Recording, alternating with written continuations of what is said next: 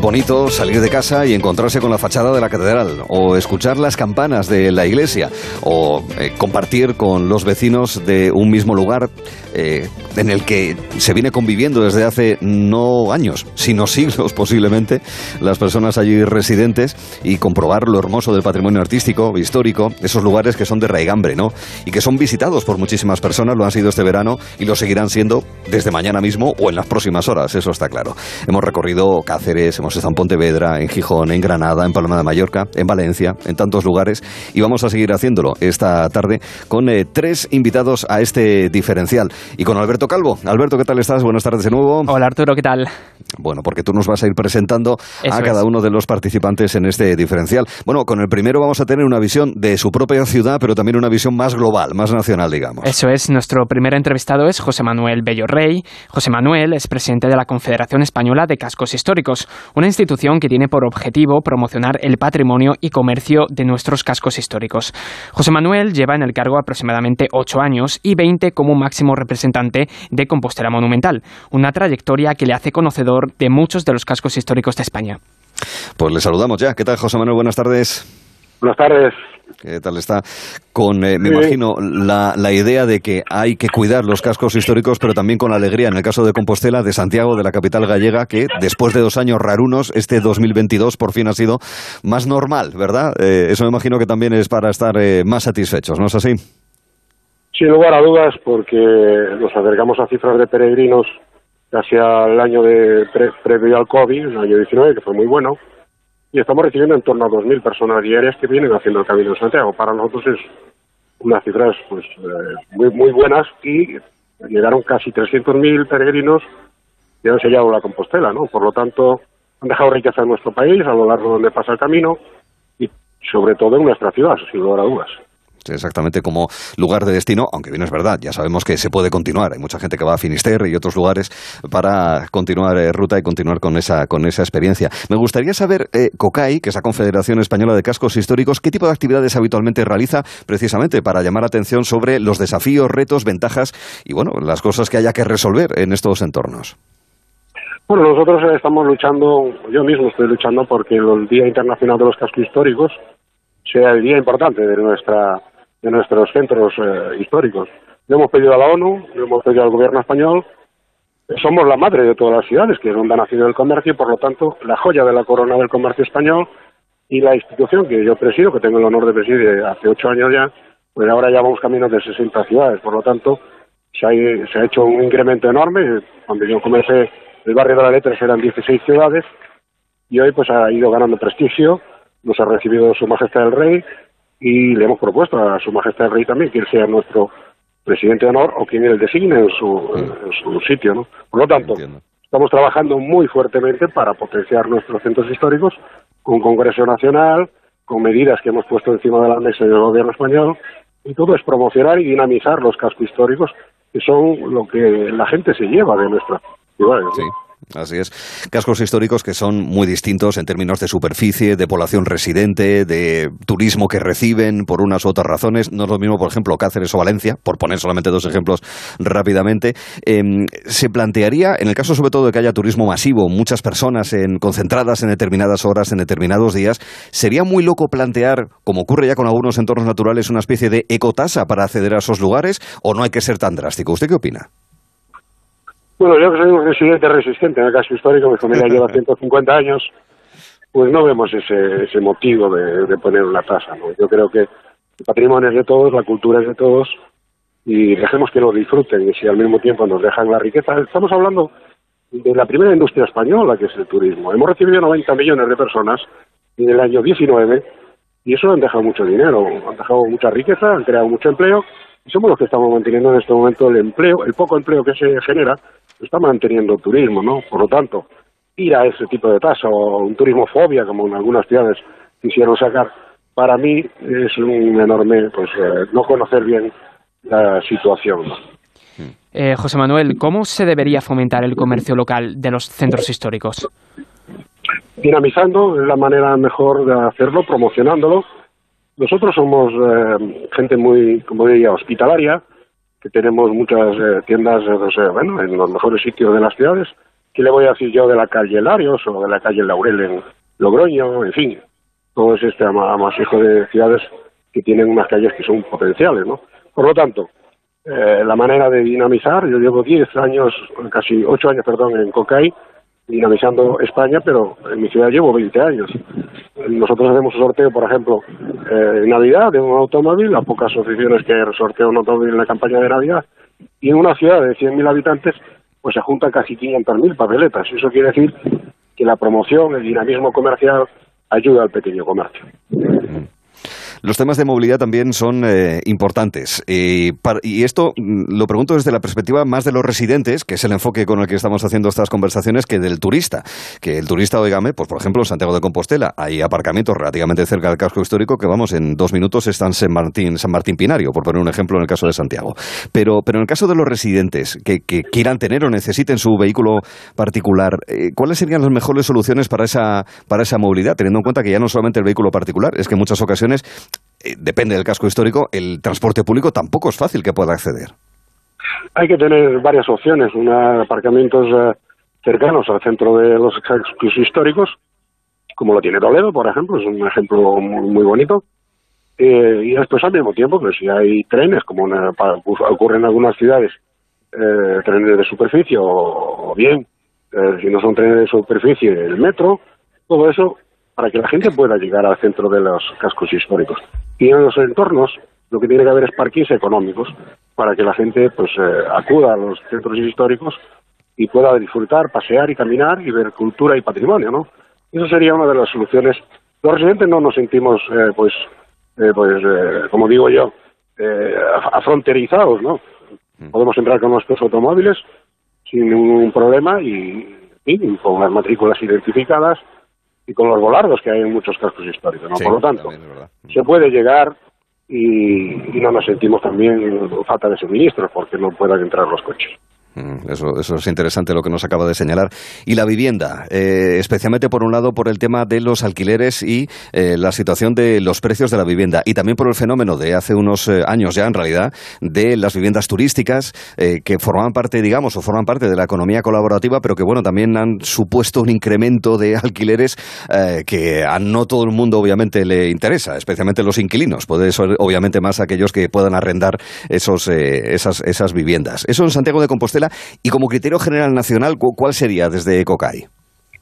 Bueno, está, está muy mal gestionada porque tenemos 45 medidas en distintas comunidades, cada una a su, a su bola, como suele decir. ¿no?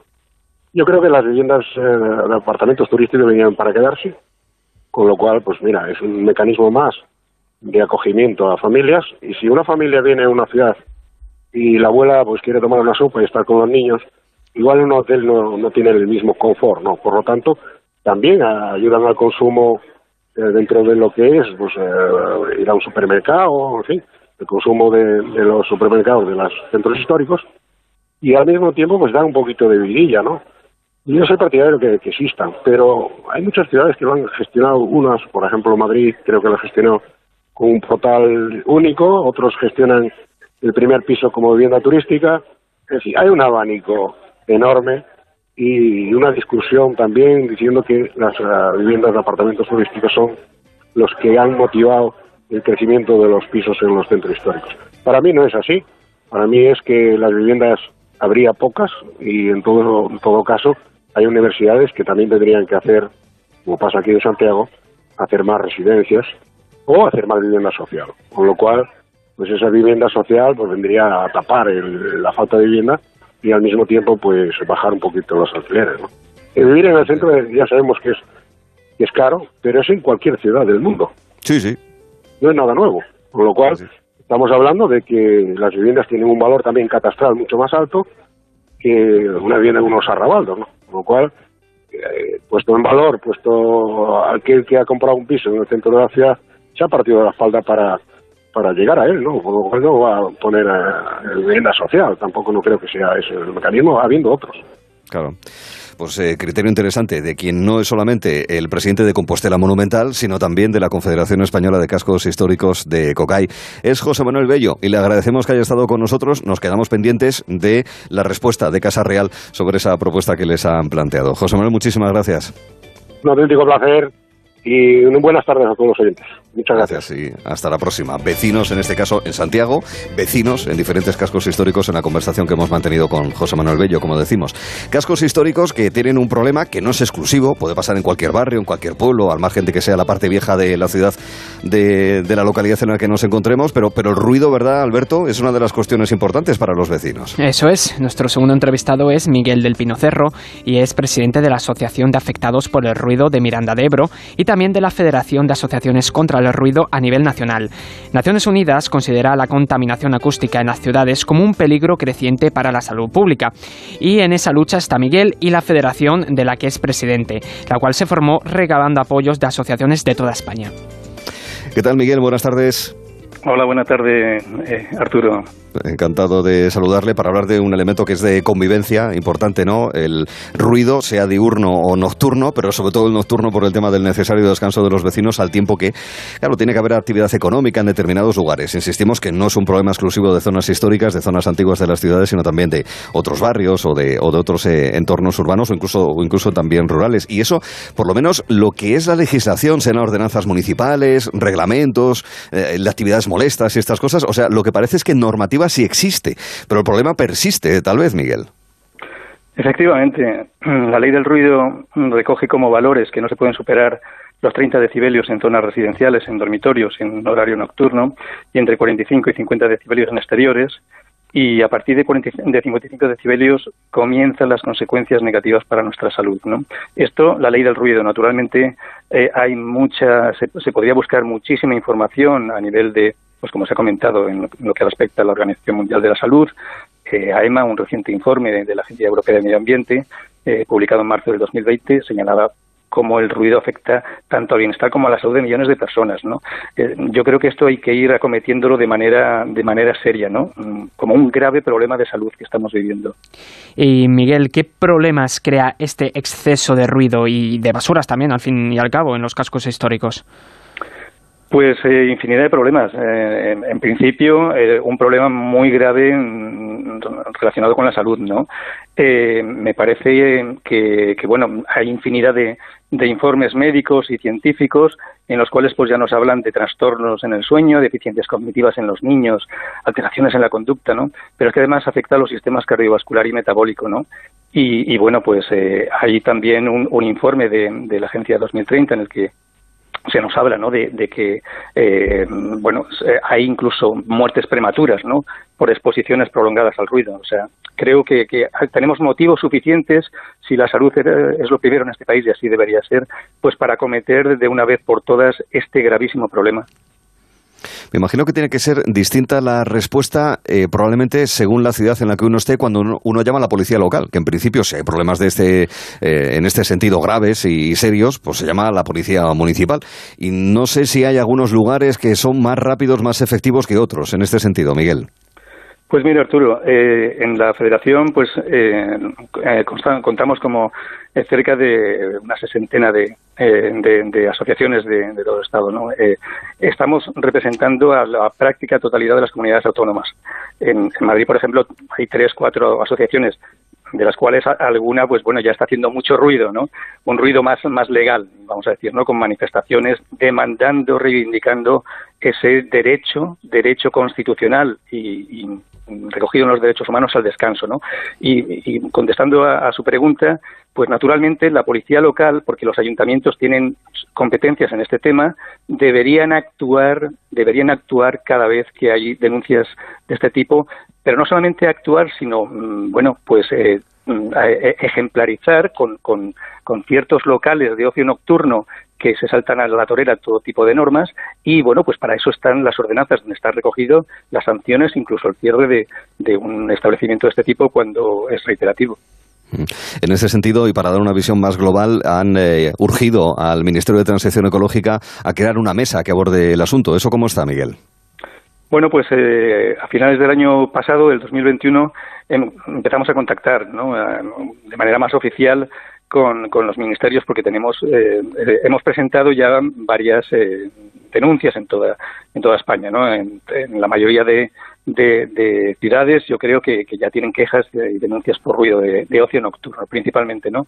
Y, bueno, tuvimos este primer contacto, varias reuniones por videoconferencia, coincidiendo con que estábamos en el periodo COVID, y creamos una mesa de trabajo a la cual bueno, les, les ofrecimos eh, trabajar conjuntamente con una serie de puntos y, de alternativas que, tienen que estudiar, pero que, tenemos que retomar el, asunto puesto que no, no nos han vuelto a, contactar y, tenemos que ver la manera en la, en la de trabajar ya con urgencia porque, repito, es muy grave lo que está ocurriendo en los centros de las ciudades, en los cascos históricos, eh, pues a altas horas de la mañana, con, e, con, ese mal derecho, mm, mal llamado derecho al ocio, porque en realidad no es un derecho, o sea, no, no se puede, no es compatible el derecho al ocio con el derecho al descanso.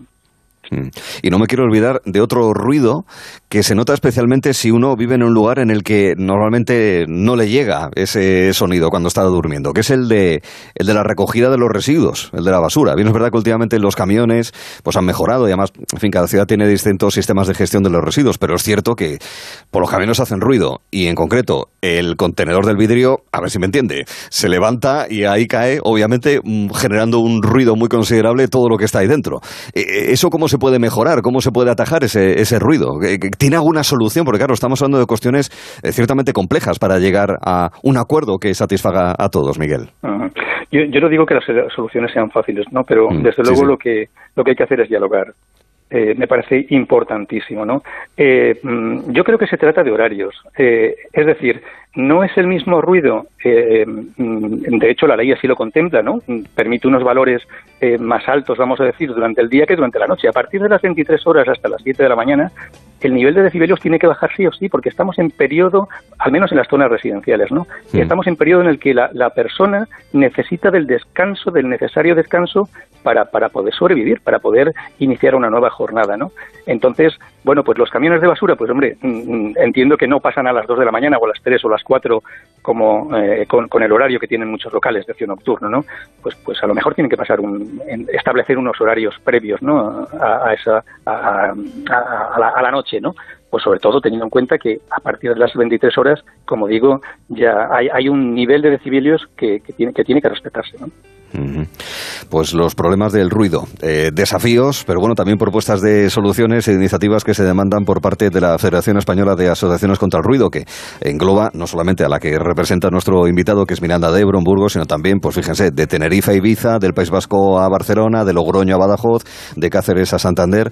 Nos parecía interesante hablar con él también para que nos lo explique. Miguel del Pino, le agradezco mucho que haya estado con nosotros estos minutos en Onda Cero para ser consciente de ello. Pues muchísimas gracias a ustedes, que han sido el primer medio que se ha puesto en contacto con nosotros para tratar este asunto. Venga, para eso estamos también. Venga, Miguel, muchas gracias. Un, saludo. y muchas gracias de nuevo. Desde Onda Cero. Ahora mismo lo que hacemos es que Alberto Calvo entre por la puerta de Alcántara y yo por la puerta de la Bisagra. Para entrar en concreto, ¿en qué ciudad, querido Alberto? Pues en Toledo, porque nuestra... Ah, qué, sorpresa después de lo que he dicho. porque nuestra tercera entrevistada es Mariluz Santos. Ella es presidenta de la coordinación de la Asociación de Vecinos La Cornisa en Toledo. Es vecina de toda la vida de la ciudad y de su centro histórico, del cual está completamente enamorada puerta de bisagras, como hay que decirlo de manera correcta. Mariluz, ¿qué tal está? Muy buenas. Claro, ¿eh? No soy, la, soy la presidenta de la coordinadora de las asociaciones de vecinos del casco histórico y Azucaica. De la cornisa es el presidente José María. Mm, somos asociaciones integradas en la, en la coordinadora, no soy la presidenta de la cornisa, ¿eh? Perdóneme, ah. perdóneme entonces, eh, Mariluz. Pero bueno, portavoz vecinal en cualquier caso del casco histórico de Toledo, ¿verdad, Mariluz? Segundo, las asociaciones que están integradas en la coordinadora. Venga. Loco, la Mezquita, Iniciativa, la Candelaria, la Cornisa, y, el Vado y la Cava. Esas son las asociaciones que están integradas en la coordinadora. Pero vamos, ya la cornisa no soy, ¿eh? eso sí, rectificado que no soy. ya está hecho, eh, lo acabamos de hacer gracias a la puntualización que, ha hecho. Bueno, a ver, estamos visitando Zocoloder, eh, la Sinagoga del Tránsito, el, Alcázar. ¿Qué significa para un residente en Toledo ser un TTV, un toledano de toda la vida y residir en el magno casco histórico toledano, Mariluz? Pues mira, es un lujo vivir en Toledo, ¿eh? Es un lujo, tiene su satisfacción de vivir en el casco, que yo creo que es el más bonito de todo el mundo, claro, te lo dice una toledana, pero vamos, yo creo que es el único Toledo que hay con sus monumentos eh, en todo. Pero también hay sus inconvenientes. Te digo inconvenientes porque el casco se está despoblando, como se suele decir, porque sí, la gente joven se va a otros barrios que quisiéramos tener los mismos servicios que otros barrios. Te digo, en plan de mercerías, eh, ferreterías, bueno, sí, aquí en el casco hay algunas panaderías y eso, pero el comercio pequeño siempre del barrio se está yendo. Claro. Oye, somos personas mayores. Y es, eh, claro, si los alquileres son caros, la gente se va. Claro, es que en muchas ocasiones, y, es una de las ideas por las cuales hemos hecho esta serie de conversaciones, porque se habla y es normal de eh, la despoblación del campo, pero es que hay zonas históricas de ciudades mm, seculares, milenarias en algunos casos, que es verdad, también se están vaciando. Y es un problema del que no somos demasiado conscientes y lo que está contando es interesantísimo, Mariluz. No, es que es así, mira, nosotros, eh, yo te digo, mm, antes te lo he dicho, vamos, esta mañana se lo he dicho a Alberto, yo llevo toda mi vida en el casco, viviendo en el casco, lo que es el casco. Pues mira, tengo 78 años y he vivido toda mi vida en el casco. Y cerca siempre, siempre de la catedral, Socodover, el Teatro de Rojas, el Museo del Ejército, es mi zona donde vivo. Si te digo que el casco, eh, porque me preguntó una vez Alberto, la suciedad, por aquí, por aquí, por donde yo lo veo, está limpio, otras zonas no te puedo decir porque no las visito, es por donde yo me muevo, como se suele decir. Queremos mm, que los turistas, sí, es una, Toledo es una, una capital de turismo, vale, pero también tantos apartamentos turísticos no nos mm, no nos parece bien, hmm. porque podían ser viviendas para gente joven con ascensores, con zonas verdes, que juegan los niños, esta alegría que antes había de esos niños que salían y salíamos a toco de ver y ver los niños jugar, ya, desgraciadamente, como se suele decir, no se ve. Y si queremos un casco vivo, tenemos que luchar por un casco vivo. Y ya te he dicho, con las mismas condiciones y los mismos servicios que los tienen otros barrios.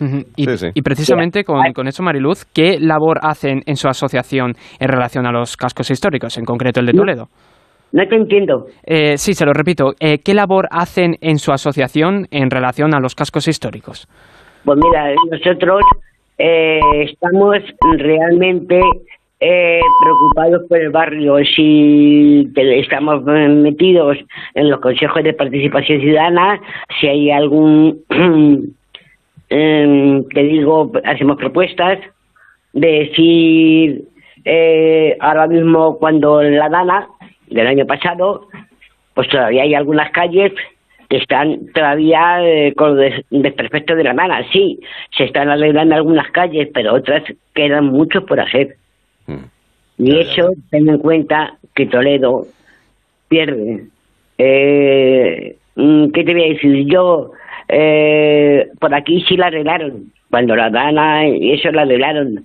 Pero en otros sitios sí que no que todavía hay socavones y todavía hay desperfectos. Como eh, participaciones ciudadanas, nosotros hacemos las propuestas al ayuntamiento. Algunas veces las hacen, otras veces no pueden, pero vamos, mayoritariamente nosotros es luchar porque el casco siga vivo y este Toledo y este casco de, de Toledo, ciudad imperial,